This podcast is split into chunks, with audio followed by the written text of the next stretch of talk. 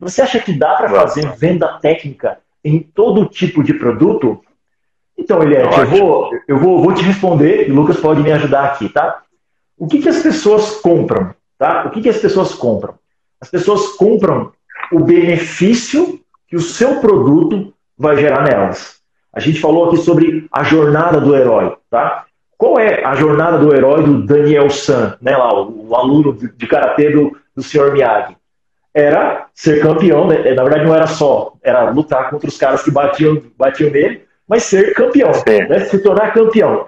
Qual é o benefício de ser aluno do Sr. Miyagi? Ser campeão. Ser campeão.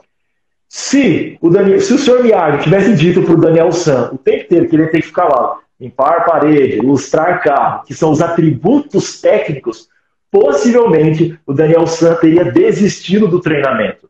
Então, em vendas, em vendas, o que favorece o fechamento do produto ou de um serviço é você ter uma boa cadeia, uma boa consistência de benefícios, uma, uma grande quantidade de benefícios. Porque quando você vende benefício e não atributo, quando você vende benefício e não atributo, você favorece a imaginação do seu potencial cliente. Então, durante essa, esse script, utilizando a metodologia da jornada do herói, utilize vários benefícios que o seu produto e o seu serviço pode trazer para o seu cliente.